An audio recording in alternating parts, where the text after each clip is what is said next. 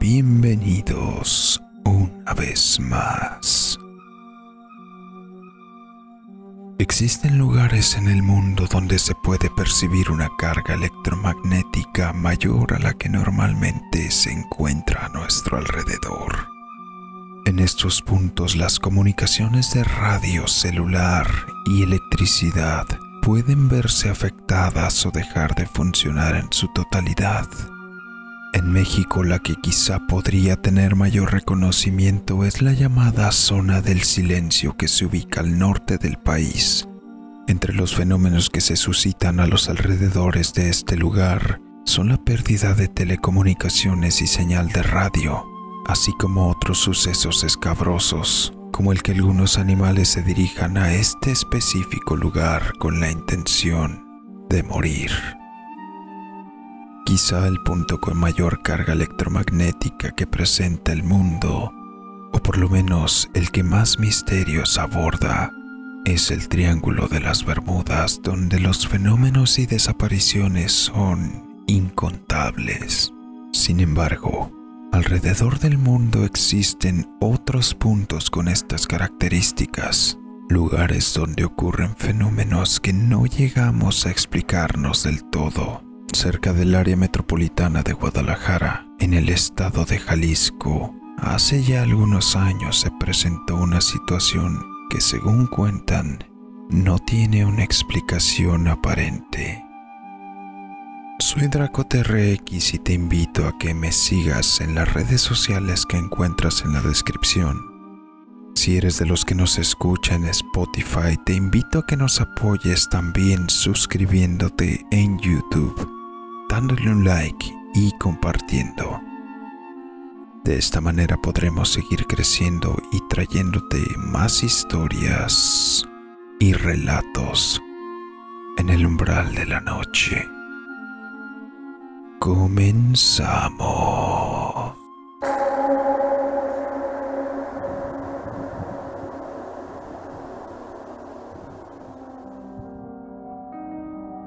Se dice que todo empezó por un rumor que se corría en el municipio de Tonalá, donde mencionaban que había un gran tesoro en las cuevas del Cerro de la Reina. Aquello motivó a muchos de los lugareños a realizar expediciones a los alrededores del lugar para tratar de encontrar aquellas grandes riquezas que se pregonaban. Felipe era un joven de 22 años de edad con una familia de esposa e hija de apenas dos años. Él trabajaba para uno de los hacendados de la zona y quería darle a su familia una mejor forma de vida, por lo que pensó que sería una buena oportunidad conseguir algo de las tantas riquezas que se pregonaban ocultas en el Cerro de la Reina. Una noche luego de su ardua jornada de trabajo emprendió una expedición para explorar las cuevas de aquel lugar convenció a uno de sus amigos encargado de una diligencia de carreta para que les fuera más fácil llegar al lugar. Se internaron a través de los suelos escarpados y matorrales espesos del cerro, circulando alejados de la brecha principal, en la búsqueda de alguna de tantas cuevas, solamente con su carreta, palas y un par de lámparas de petróleo. No era la primera vez que se internaban a los alrededores del cerro, pero nunca lo habían hecho de noche, por lo que trataban de tener especial cuidado de recordar todo el camino. Circularon un buen rato entre los árboles hasta que pudieron divisar un orificio aproximadamente de 1.5 metros de diámetro a la mitad del cerro. Tomaron sus palas y lámparas y se internaron en la caverna.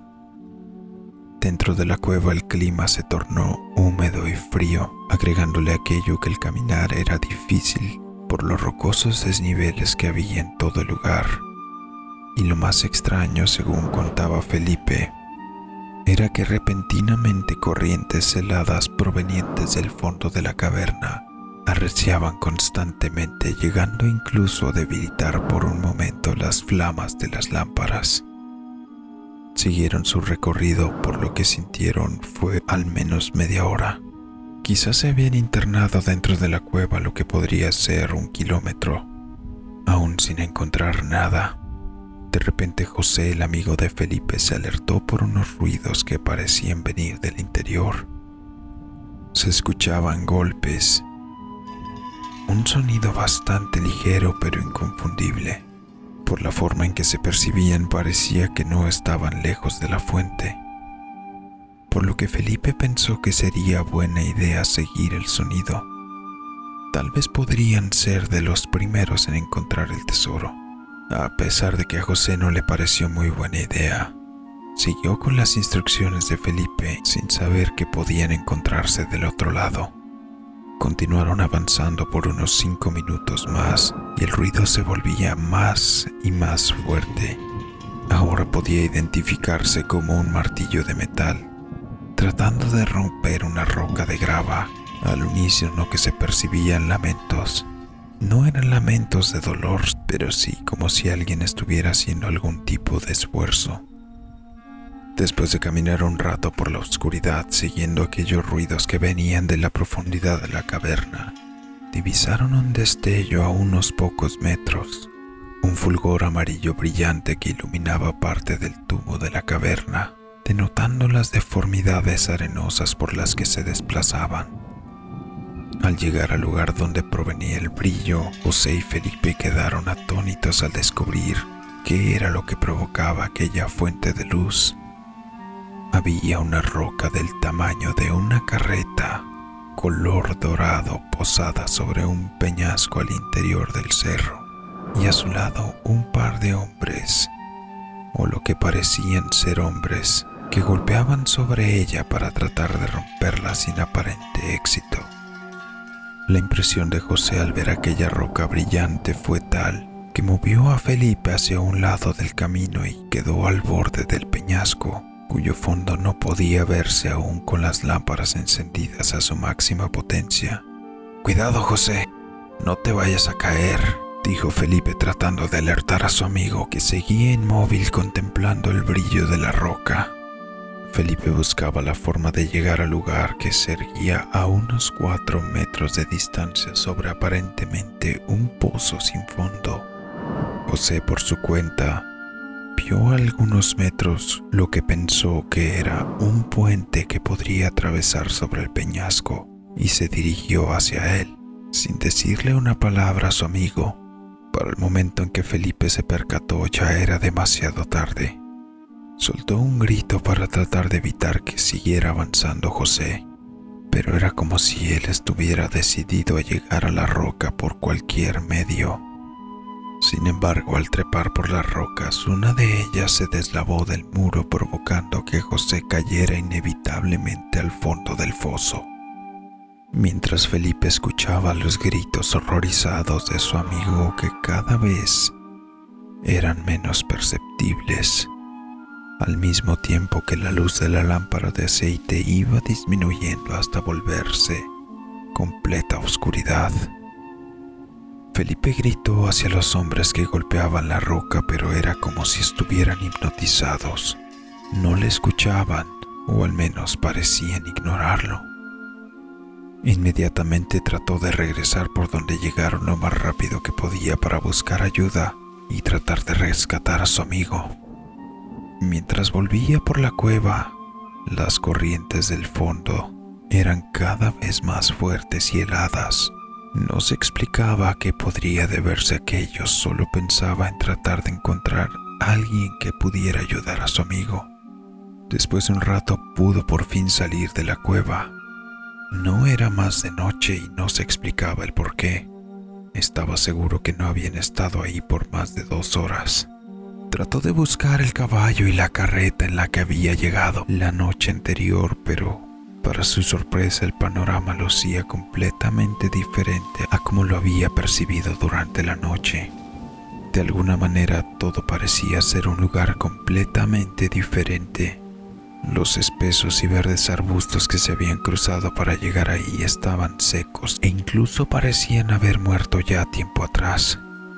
Conforme seguía caminando de regreso a su casa, veía como cada vez más el lugar presentaba cambios que no podían haberse dado de la noche a la mañana.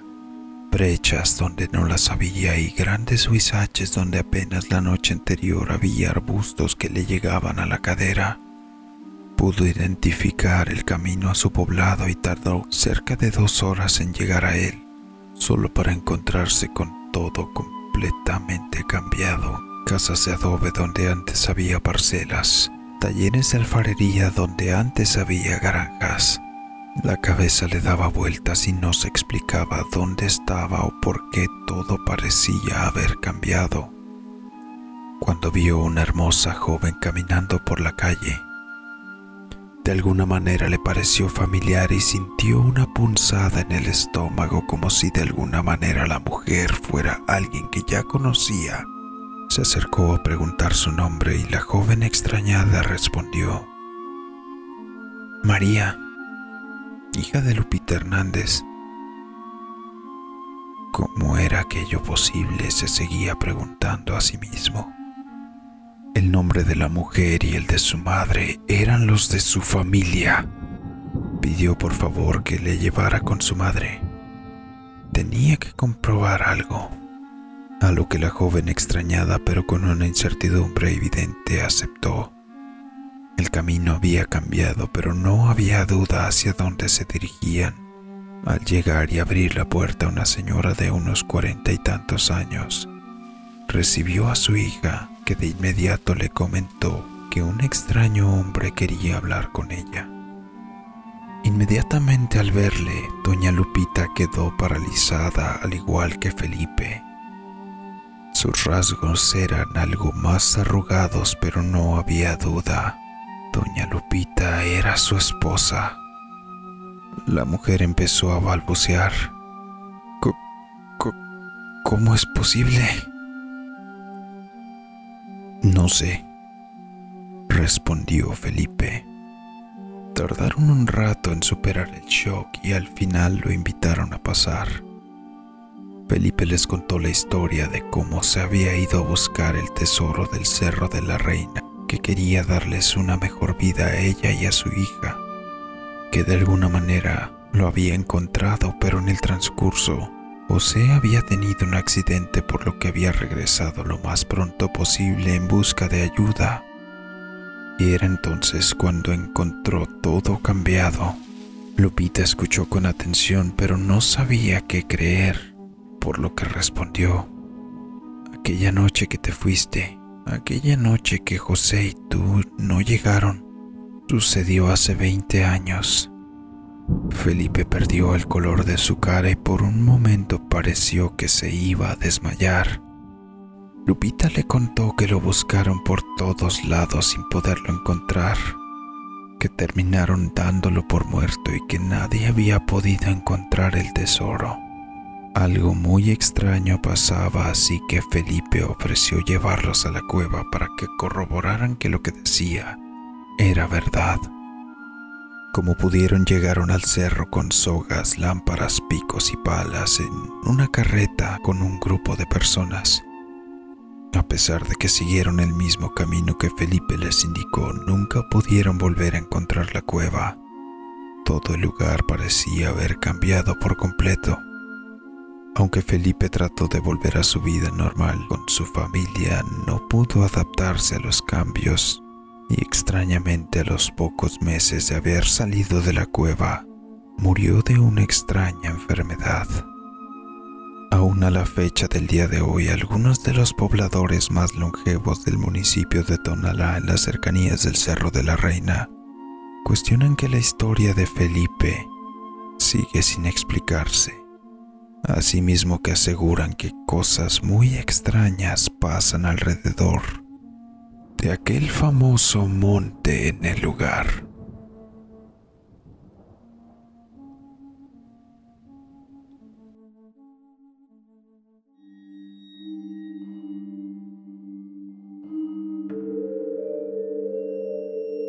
Y así llegamos al final de esta historia. Sin duda alguna existen puntos de terreno donde las energías son demasiado fuertes y provocan cambios en nuestro entorno físico. No es la primera vez que se escucha de un lugar donde curiosamente entras y al salir es como si hubieras pasado muchas horas más de las que en realidad permaneciste en el lugar.